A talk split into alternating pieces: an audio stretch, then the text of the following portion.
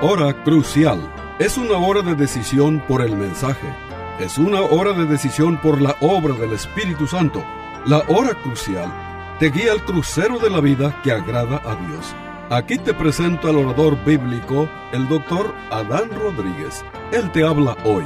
Y al fin de esta audición, si tú quieres, llámale al teléfono 956-289-3340. Repito, 956-289-3340. Disfruta la música y aquí te presento al orador bíblico, el doctor Adán Rodríguez.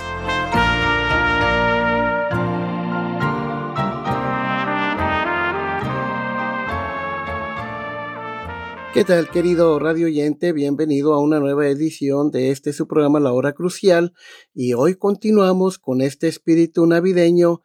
Hoy hablaremos sobre la venida de los magos del Oriente para adorar a Jesucristo, el Señor del universo. Y nuestro mensaje está basado en Mateo capítulo 2, versículo 10 al versículo 12, que dice lo siguiente y al ver la estrella se regocijaron con muy grande gozo. Y al entrar en la casa vieron al niño con su madre María, y postrándose lo adoraron, y abriendo sus tesoros le ofrecieron presentes oro, incienso y mirra. Pero siendo avisados por revelación en sueños que no volviesen a Herodes, regresaron a su tierra por otro camino. Estimado oyente, la historia de la Navidad nos dice que desde el comienzo de la era cristiana hubo algunos sabios del oriente, probablemente estos magos este, eran de Persia o de Babilonia, realmente no lo sabemos, pero vinieron para adorar a Jesucristo. Ahora, estimado oyente, ¿qué pasa con la estrella que parece haberlos guiado hasta la casa donde estaba Cristo? Bueno, esta estrella, estimado oyente, eh, realmente se ha escrito mucho sobre este tema.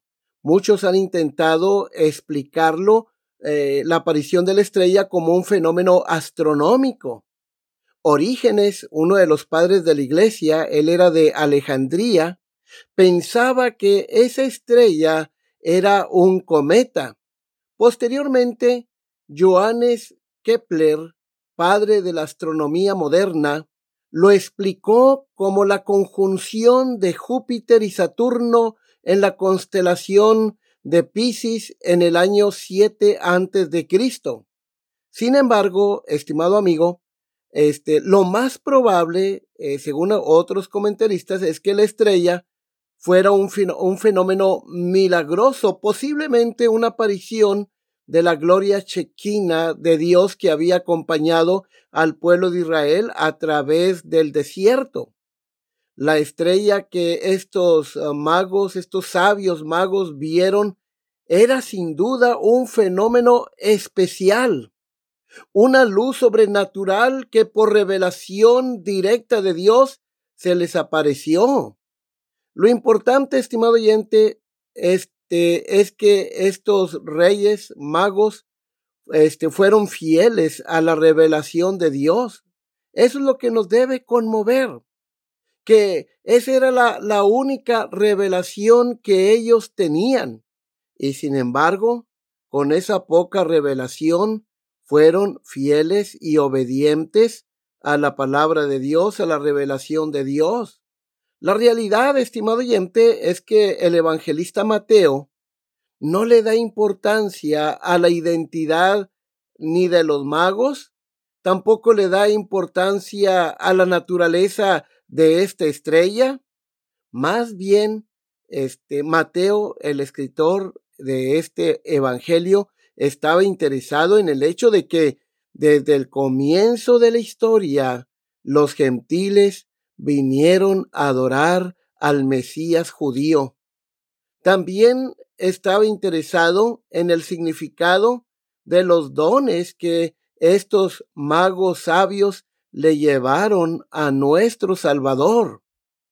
Ahora bien, en segundo lugar, veamos los regalos que estos reyes magos le dieron a nuestro Señor Jesucristo.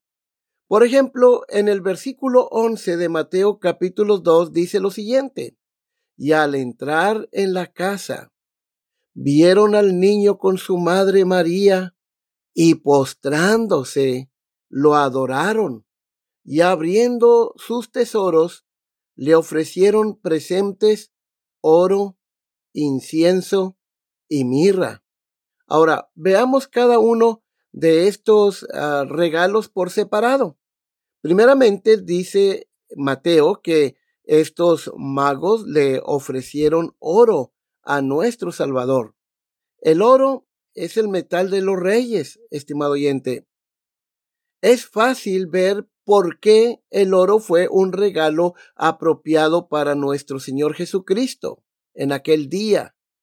Cuando los magos le presentaron oro a nuestro Señor Jesús, fue un reconocimiento de su derecho a gobernar. Es decir, estos sabios del Oriente, al entregarle oro a nuestro amado Salvador, estaban reconociendo que el Señor Jesucristo es el Rey de Reyes y el Señor de los Señores.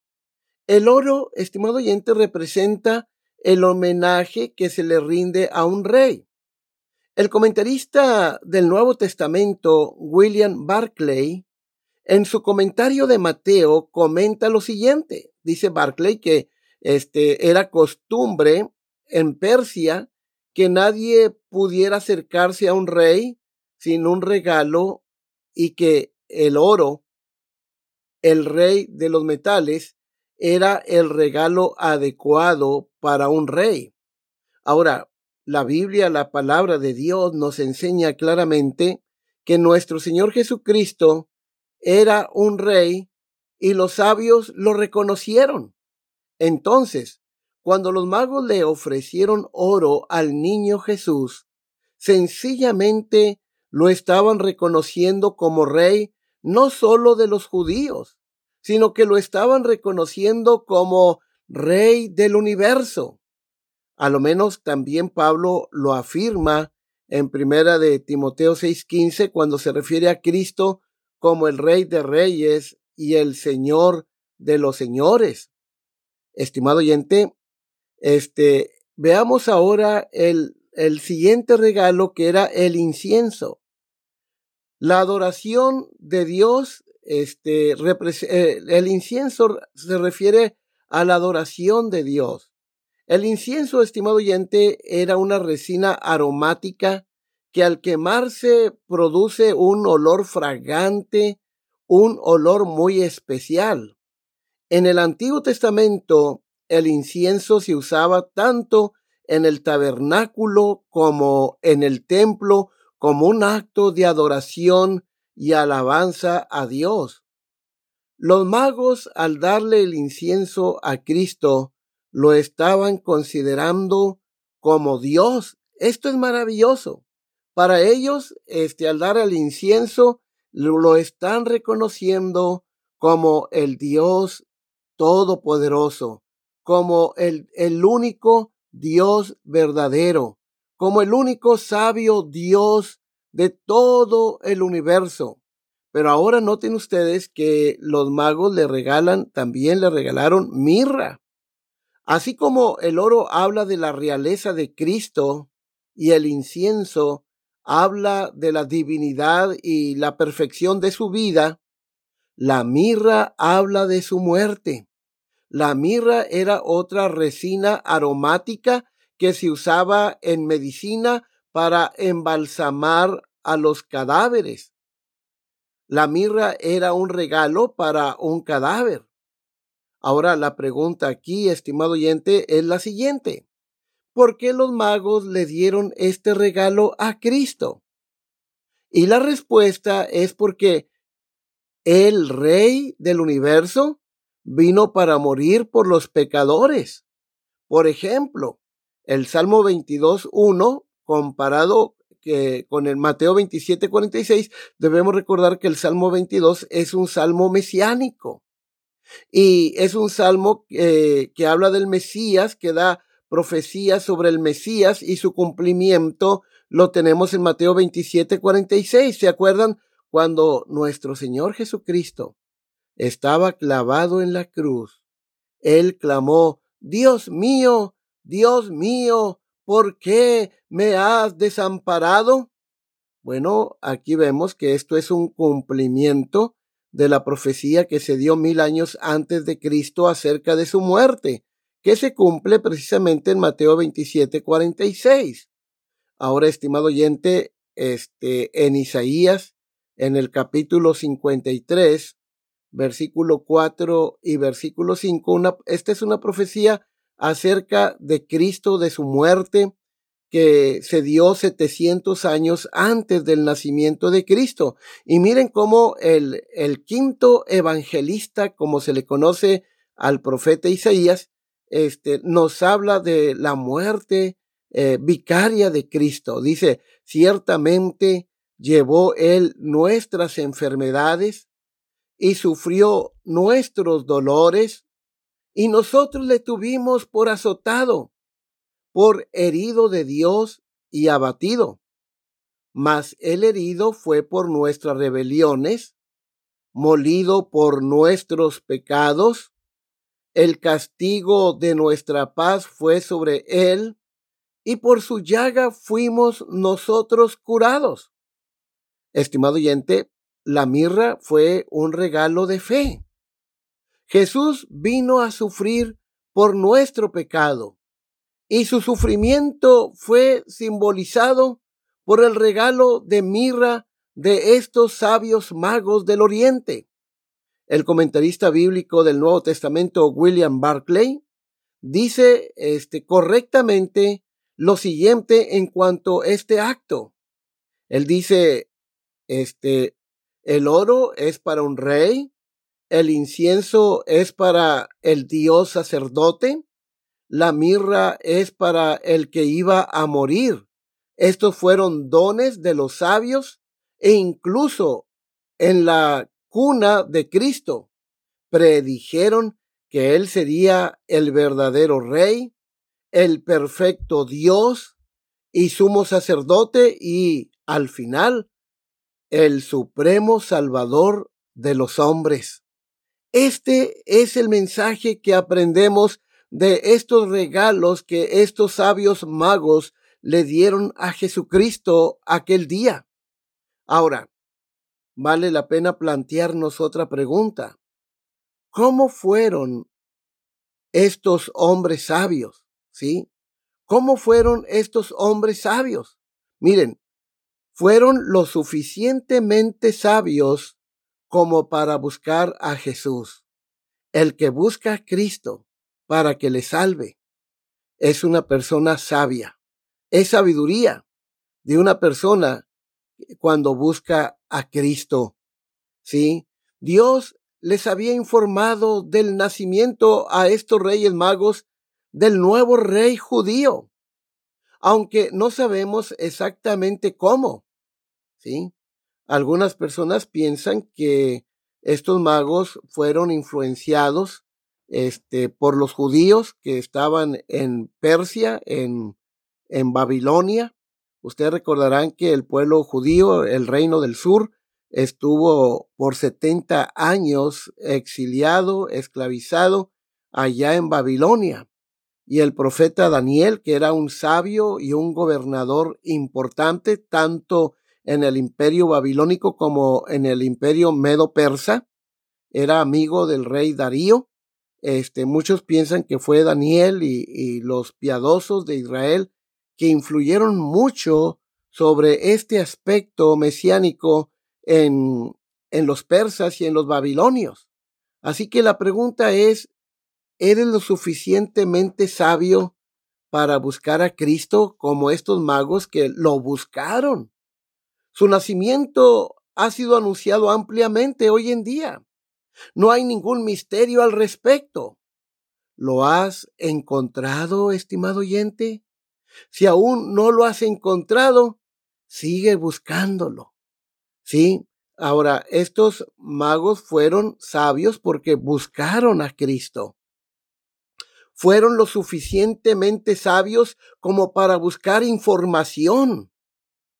Fueron lo suficientemente sabios como para aprender de los demás, a pesar de que había poca información de la gente o, de sus líderes.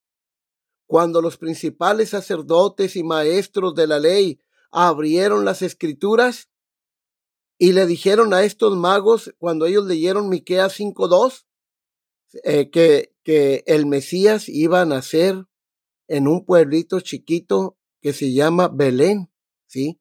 Se les informa a estos magos que, que el, el Mesías nacería en Belén. Ahora, estimado oyente, debemos suponer que los magos esperaban encontrar al Señor Jesucristo en Jerusalén porque esa era la ciudad capital y, Jesús era el rey de los judíos. Probablemente estos reyes magos sabios esperaban encontrar a Jesús en el palacio de Herodes, pero él no estaba ahí. De hecho, el rey Herodes ni siquiera sabía este del nacimiento de Cristo. Este, el Señor Jesucristo no nació en el palacio ni en el templo, por el contrario, su lugar de nacimiento fue la pequeña ciudad de Belén al sur de Jerusalén, un lugar aparentemente insignificante, donde las escrituras habla, habían indicado hace mucho tiempo atrás que, 700 años atrás, que, que el Mesías, el Cristo, nacería en esta en este pequeño pueblo de Belén. Entonces, la búsqueda de estos sabios del Oriente, estimado oyente, fue muy seria, ¿sí? Este, sus preguntas eran tan serias que pudieron aprender incluso de aquellos que no sabían dónde estaba el Mesías, así como de aquellos como los principales sacerdotes y maestros de la ley que sabían pero no les importaba. Sobre todo, estos sabios magos pudieron aprender dónde estaba Jesús en la Biblia. Yo te pregunto a ti, estimado oyente, ¿eres lo suficientemente sabio para encontrar a Jesús en la Biblia?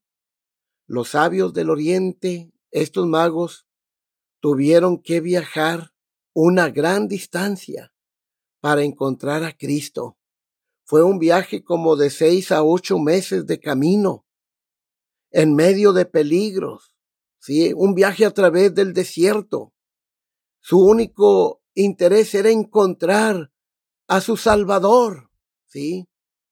Pero hoy en día nadie tiene que viajar una gran distancia.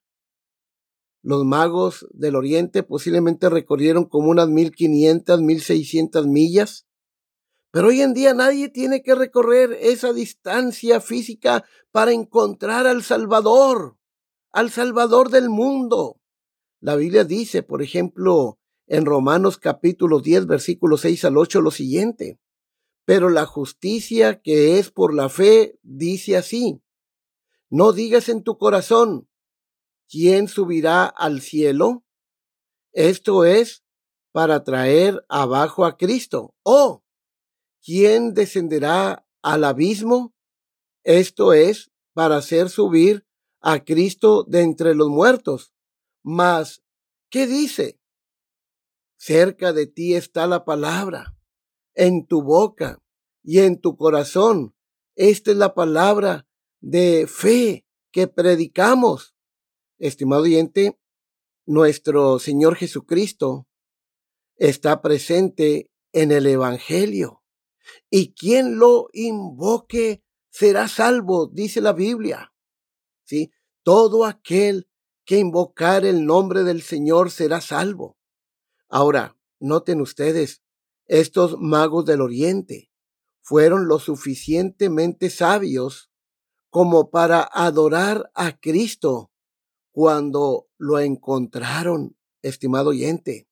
Mira el versículo 11 y al entrar en la casa, vieron al niño con su madre María y postrándose lo adoraron y abrieron sus tesoros y le ofrecieron presentes, oro, incienso y mirra. Pero noten lo que dice aquí eh, claramente, y al entrar en la casa vieron al niño con su madre María y postrándose lo adoraron.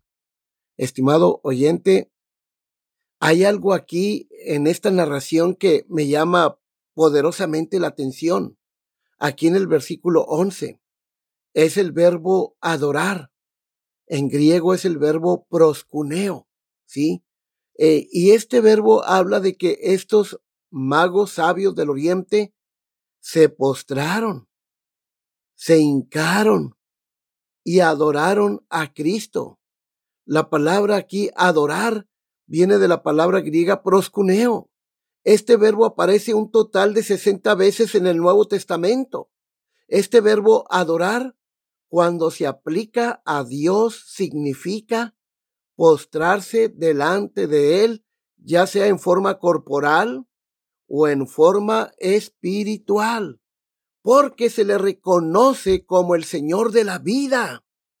Por lo tanto, es superior a nosotros, digno de nuestra reverencia, digno de nuestra adoración. Entonces, Estimado oyente, cuando se dice en nuestro texto que los magos este, del oriente se postraron y le adoraron, reconociéndolo como el dador de la vida, este acto de adoración por parte de estos magos gentiles es una clara indicación de que un día vendrán del oriente y del occidente, del norte y del sur, para adorar a Jesucristo, según Isaías 66. Los teólogos liberales, estimado oyente, que los tenemos ahora en todas las denominaciones, incluyendo a los bautistas, estos teólogos liberales que fingen ser ministros del Evangelio, pero no son otra cosa que enemigos de la cruz de Cristo. Estos teólogos liberales este, se hacen pasar por eruditos, y dicen que es un error adorar a Jesucristo. Esto es lo que dicen los predicadores liberales.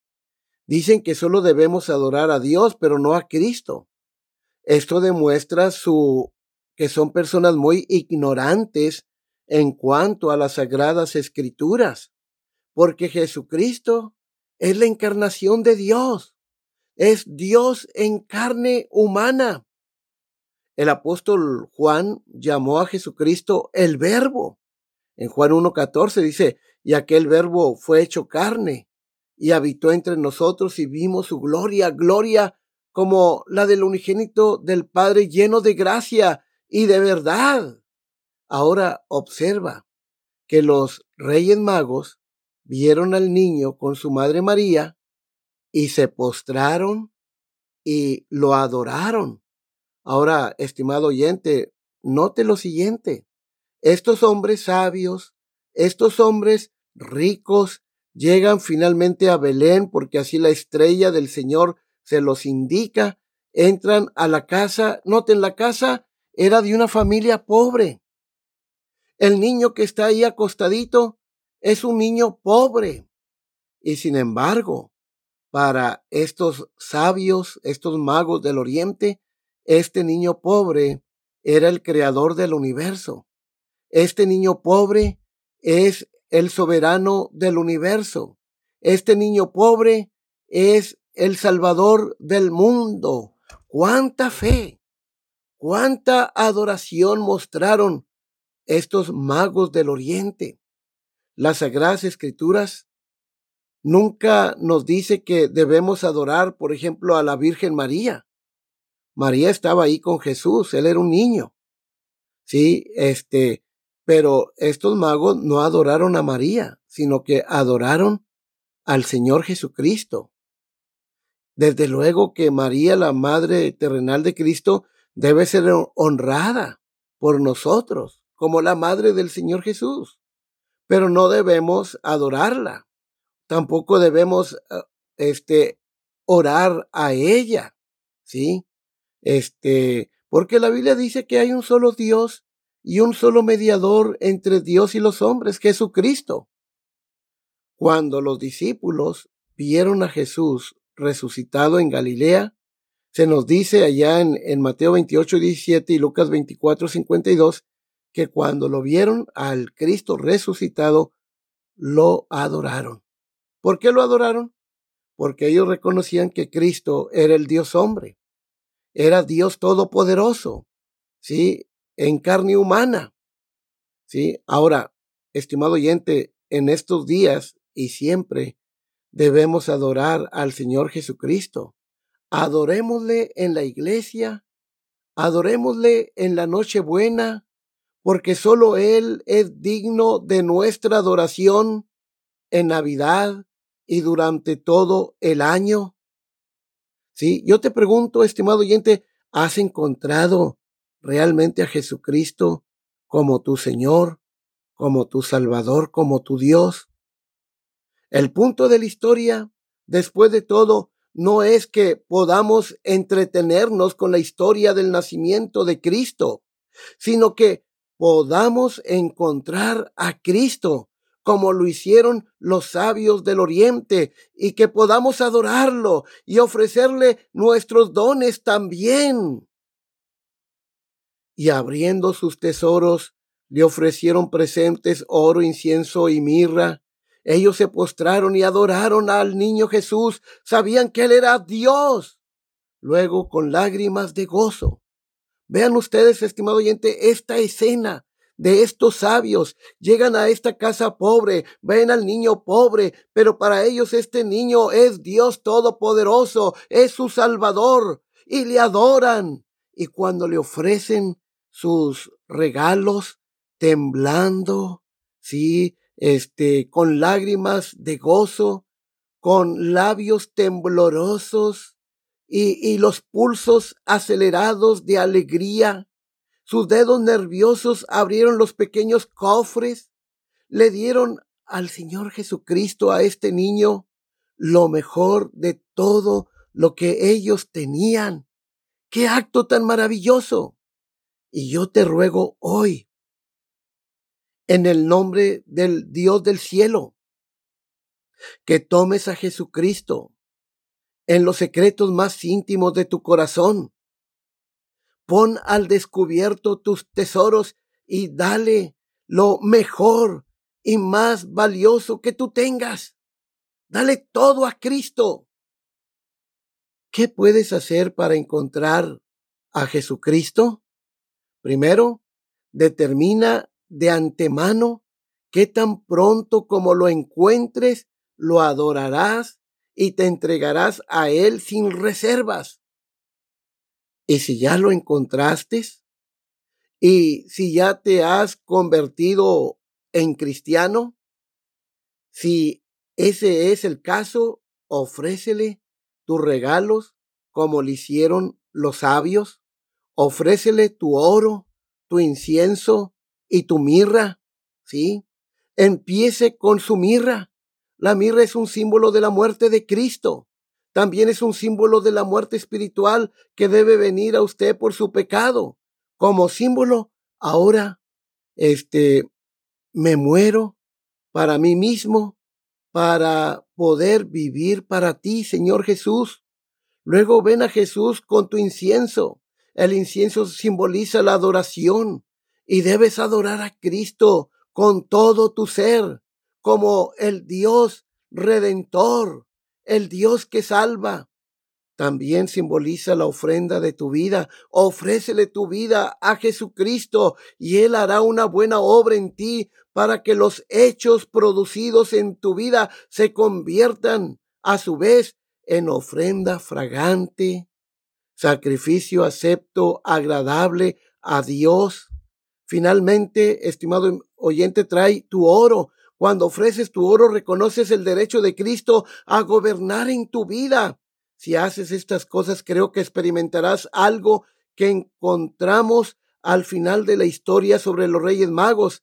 Se nos dice en el verso 12, pero siendo avisados por revelación en sueños que no volviesen a Herodes, regresaron a su tierra por otro camino. Y tú también, estimado oyente, este, tu vida seguirá un camino diferente si hoy te rindes a Jesucristo.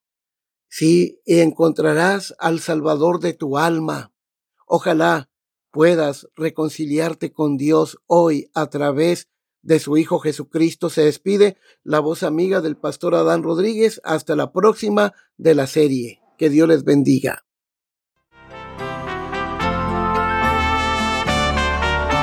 Este fue su programa La Hora Crucial. La Iglesia Bautista Jerusalén y su pastor Adán Rodríguez agradecen a su bella audiencia y les recuerda que los días lunes y viernes a las 12 horas del mediodía, este programa se repetirá sin falta. Y si usted vive en la frontera, le invitamos a que asista a nuestro culto de adoración los domingos a las 11 de la mañana. El santuario del templo Jerusalén se encuentra en la calle Cafri, a una cuadra de la biblioteca de la ciudad de Far, Texas. Llame al doctor Adán Rodríguez y con gusto le informará. Teléfono 956-289-3340. O si usted prefiere escribir, hágalo. La hora crucial, PO Box 774, Far, Texas 78577. Repito, la Hora Crucial, PO Box 774, FAR, Texas 78577.